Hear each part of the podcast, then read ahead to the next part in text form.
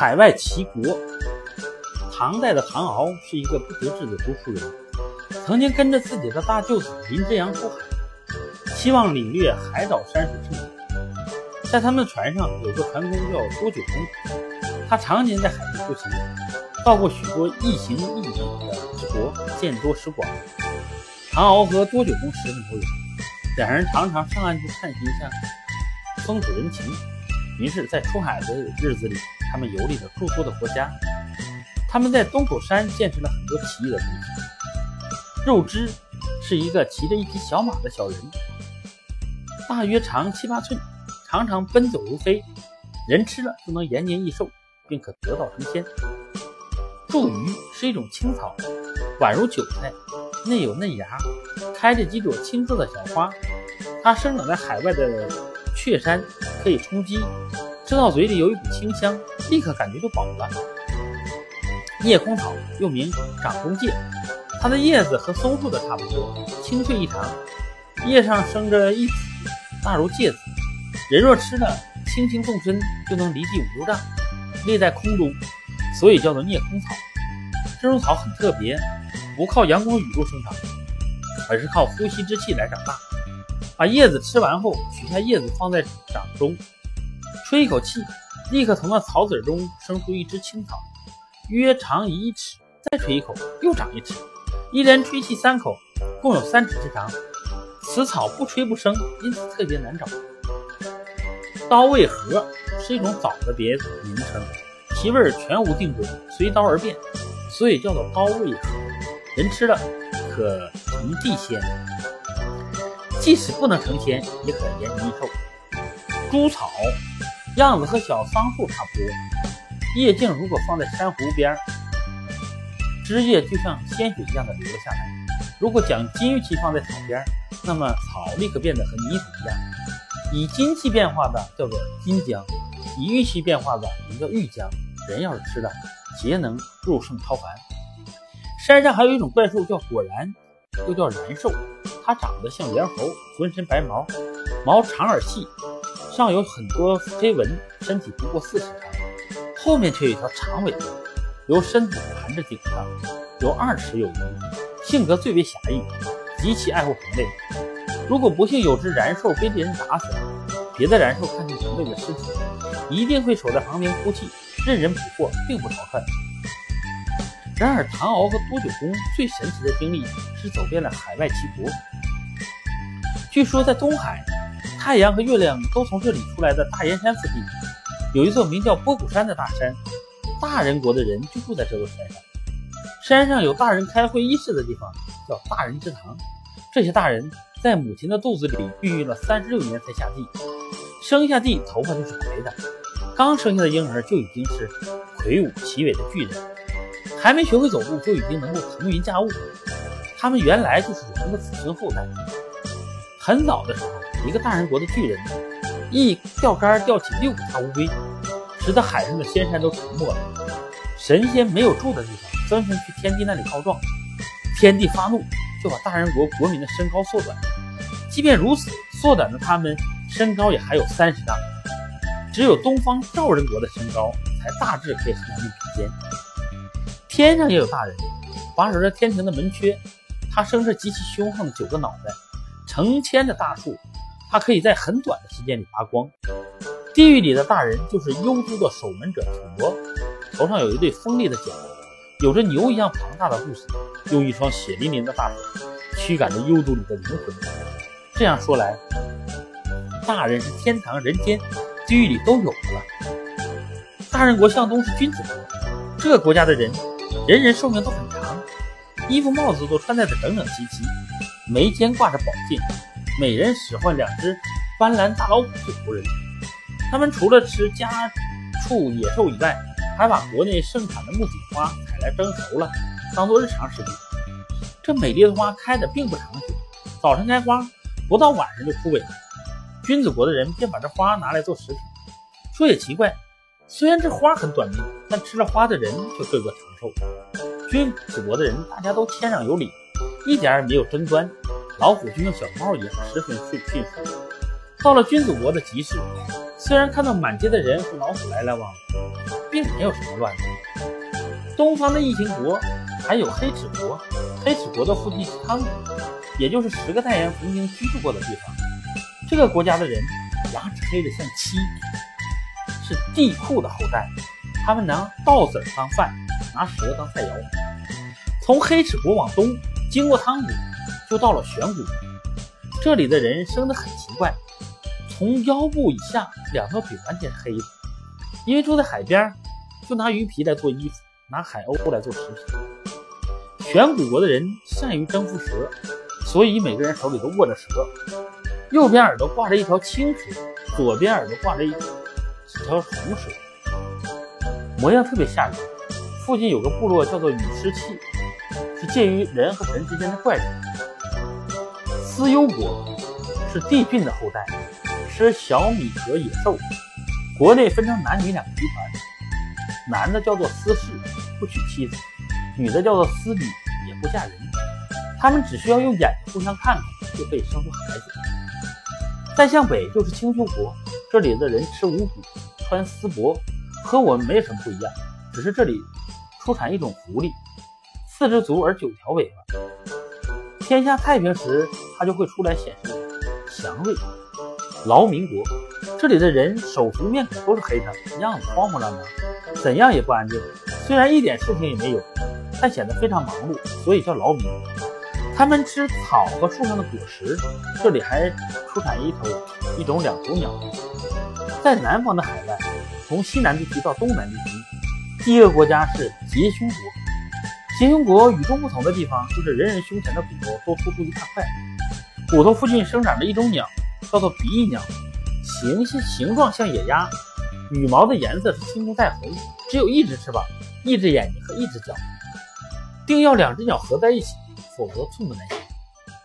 从结胸国向东去，可以到交趾国。那里的人身材不高，只有四尺左右，腿脚是交叉而弯曲的，一躺下来就起不来，要人扶住才能站起。一拐一拐的走路，样子很难看，但他们却习以为常。看见从别的国度来的直着脚走路的人，反而不太习惯。交晋国附近有一个扶阳国，那里的人介于人和兽之间的一种野人，他们的身子有一丈多长，长着人的脸，漆黑的身体。浑身长毛，脚是反向而生的，快步如风，性格凶残，最喜欢吃人。据说女性的扶阳人可以从身体里喷洒出一种汁水，人如果碰到了就会生病。从扶阳国往东就可以到骑蛇国，又叫做反蛇国。据说这里的人舌头都是向着葫芦倒转生的，因此说话很特别，只有他们自己能懂，外人一点也不明白。再往东走，就到了。智慧国，这里的人嘴巴都像猪。附近就是凿齿国，那里的人可以从嘴里吐出一只三尺长的牙齿，形状像凿子，非常可怕。他们大概是尧时候被后羿杀死在南方筹划之野的怪物凿齿的后代。旁边是三手国，三手国的人一个身体三个脑袋，模样也极其怪异可怕。之后是长臂国。这个国家的人身材高矮和常人差不多，可是手臂特别长。有的说他们的手臂一直垂到地上，有的说他们的手有三丈长。长臂国的人以鱼为食，他们长长的手特别适合捕鱼。海边的人经常看见他们伸出长手到海里，不一会儿就捞捞上一条鲜活大鱼。北方海外头，第一个是孤舍国，在一个海的仙岛和蓬莱岛相去不远，大海在它的东北。高山环绕在西南，这里的人个个都是神仙，不吃污，只呼吸新鲜空气，或者是喝点露水，没有什么东西可以伤害他们。人们也是无所事事，长生不老。从这里向西到西北地区的尽头就是犬戎国，又叫犬封国。这里的人都是狗的脑袋，人的身子，据说是皇帝的子孙后代。皇帝的玄孙弄明生了一雌一雄两只狗，白狗。就传下这个国家，犬戎国的人吃肉，供奉一个叫做戎宣王师的神明，形状像马，但没有头，浑身红色。也有人说他们是高辛王当国王时杀黄王有功，高辛王把心爱的女儿嫁他为妻，龙狗盘跨传下的后代。以后的男孩都是狗头人身的样子，女孩都是漂亮的姑娘。这里还生产一种白颜色的花斑马，名叫吉亮，眼睛像黄金，鬃毛像火焰。如果骑了它，可以活到一千岁。反虫国，这里的人只有只用五个脚趾头走路，不用脚跟儿。又说他们的足是反转生的，如果向南方走路，他们的足地却正向着北方，所以叫他们反虫。反虫国旁边就是居英国，据说这个国家人随时都用手握住下巴上的帽带，仿佛怕风把帽子吹掉似的。居英国的南边生长了一株极其高大的树，叫做寻木，据说有千里之高。从居英国再向西，就到了国父国，也就叫做夸父国，也就是从前追赶太阳的夸父的后代。这里的人身体都很高大，左手握一条青蛇。右手握一条黄蛇，东边有一片果实累累的桃林，叫做邓林，就是夸父追赶太阳临死时抛下他手中的杖变化的。聂耳国，异国的人都长着一对极长的耳朵，一直垂到肩膀下面，走路时候必须用两只手握住它们。他们每人都使唤两只老虎做他们的仆人。聂耳国的附近是有名北海，有三个神人。一个是北海的海神，又兼风神，叫做羽强，他长着人的脸、鸟的身子；另一个叫九凤，长着鸟的身子、九个脑袋，都是人脸；第三个叫强梁，人的身子、老虎的脑袋、四个蹄子，手肘特别长，嘴里衔了蛇，前蹄上也挂着蛇。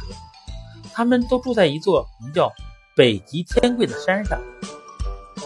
北海这一带有些很奇怪的事物，在一座叫做蛇山的山巅。有许多像凤凰一样美丽的五彩鸟，名叫翼鸟。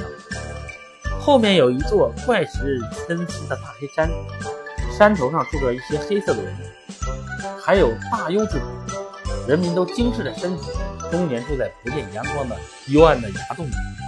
又看见红脚杆的人，膝头以下的皮肤颜色通红，还有一群人身马足的壮汉，他们是丁零国的人，在原野上快跑如飞。西边同样有齐国，一个国家叫齐公国，在离玉门关四万里的遥远的西极。据说这一国的人擅长制造各种灵巧的机械来捕捉鸟兽，又能制造飞车。还说他们每个人有三只眼睛，可以轮流休息。他们又常常骑一种叫做极亮的白色花斑马，有着红色的鬃毛，眼睛像黄金，骑了它可以活到一千岁。这里还有一种鹳鸟，有两个鸟脑袋，羽毛中。是红中带黄的颜色。再向西就到了吴唐国，这里的人高大但没有长。然后就到了申木国，这里人的眼眶极深，一切的食品都是鱼做的。申木国西面是柔里国，这里的人都没有骨头，而且都只有一只手一只脚，软软的弯曲的，是尼尔国的子孙后代。再西一点就是夷木国，这里的人只有一只眼睛，长在脸的正中央。据说，是少昊的子孙后代，因为样子难看，有时人们就把这个国家叫做古国。长古国这里人腿都很长，有人说有三丈多，可以背了长臂国人到海里去捕鱼。这个国家的附近出产一种羽毛华丽的五彩鸟，叫做黄鸟或者黄木鸟。三身国的人都是一个头三个身，是帝俊的后代。附近有一座巫山，天地的八种仙草。就藏在山上秘密的洞窟里，有一只五色的凤凰替天帝看管这些仙药。羽民国这里的人都长了一个脑袋，头发是白的，红的眼睛，生着鸟形的嘴，背上有鸟的翅膀，能够飞但飞不远。它们也是从蛋里孵出来的。国里有许多与凤凰一样的龙鸟，长着五彩的羽毛，极其华贵。羽民国的人就用这些蛋做食物。附近还有一个卵民国。也和与民国一样是卵生的，但记载很少。关头国这里的人也生着鸟的嘴，背上有翅膀，形貌和与民国人差不多，但不能飞，翅膀只能用作拐杖。这里的人就是用翅膀扶着来到海边，用尖的嘴来捕鱼。据说他的祖先原来是尧的臣子，因为有罪到南海自杀了，尧可怜他，让他的儿子到南海去奉祀他。他们除了吃鱼外，还吃一些谷物，其中有黑小米。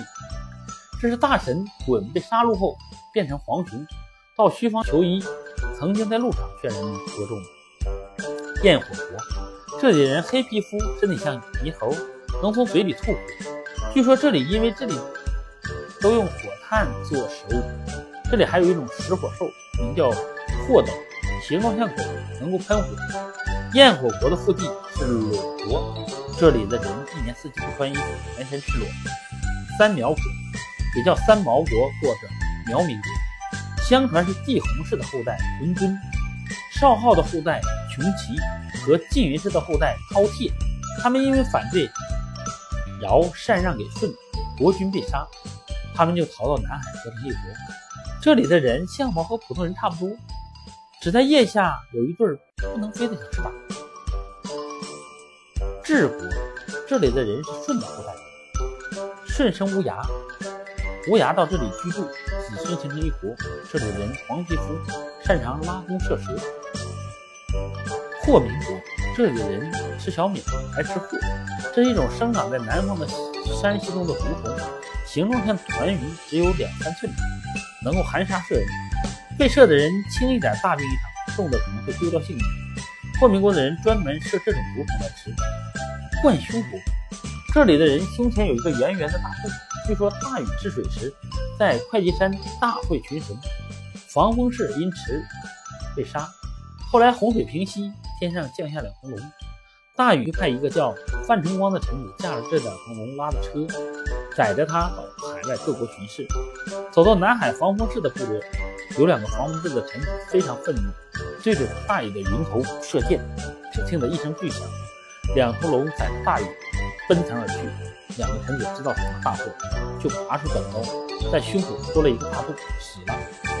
大禹知道后，哀怜他们的忠义，就叫人拔起短刀，用不死药抹在胸口，他们竟活了过来。但胸口上的大洞再也不能复原。样子虽不好看，但出门时只用一个竹竿当胸一灌就可以走了。西方最后一个国家叫孟买国，又叫做孟叔国，这里的人都是人脑袋鸟。身子说人的话，羽毛的文采红、黄、青三种颜色，他们就是帮助大禹治理洪水的大神伯夷的子孙。据说伯夷的后代孟系到这里来建立国家时，凤凰也跟着他来到了这里。这里的山上有很多高达千丈的竹子，凤凰就在这里做窝，孟系就吃树上的果实，慢慢出现了一个国家。因此，准确的说，应该叫做。孟系国才对。肃慎国，这国家的人住在岩洞里，没有衣服，把猪皮披在身上当衣服。到了冬天，就把野兽的脂肪涂满在身上，约有几寸厚，用来抵御风寒。国里有一种叫做熊长的树，非常奇怪。据说，中国如果有了英明的天子，他就会生出一种柔韧坚韧的树皮，可以用来做衣服。他们虽然生活艰苦，但人人武艺高强，擅长射箭。卧鸣国，这里是一片非常肥沃丰饶的土地，鸾鸟在这里唱歌，凤凰在这里舞蹈，飞禽走兽可以在这里和睦相处。卧民国的人就吃凤凰蛋，喝天上降下的甘露，吃了可以长生不老。再往南走，便到了女子，所有的国民都是女子，没有一个男人。成了年的少女到黄池去洗洗澡就会怀孕。如果是男孩，最多三岁便死掉；只有女孩子才可以长大成人。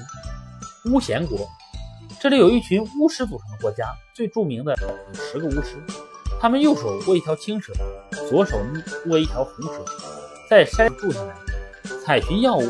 国家的附近生产一种叫做病蜂的怪兽，形状像黑毛猪，前后都有脑袋。丈夫，这里的人都是男子，没有一个女的。穿戴整齐，腰间挂着宝剑。据说在殷代有一个叫泰荣的国君，派遣王孟带着一群人到西王母那里寻寻求不死之药。到了这里没有了粮食，好只好住在这里，自成一国。他们一辈子单身，每个人都可以生两个儿子，都从他们的形体中生出来。刚出来时大约只是还只是影，到影凝成形体时，他们本人就死去了。也有人说。两个儿子是从腋下的肋骨间生长出来的。丈夫国的附近有一个瘦马谷，是大神南岳传下来的子孙后代。这里的人站在太阳下面，没有一点阴影；大山海也没有一点声音。那里气候炎热，普通人不可能去。附近有两个女巫，一个叫女祭，一个叫女气，站在两条水之间。女气手里拿了一条鱼和一条鳝鱼，女祭手里端了一个祭神用的肉案板。所有的这些都是人世间不曾见闻的奇异的事物，所以清代的李汝珍就把这些发生在虚无缥缈之地而又情节怪诞离奇的故事记录下来，以显后世的读者。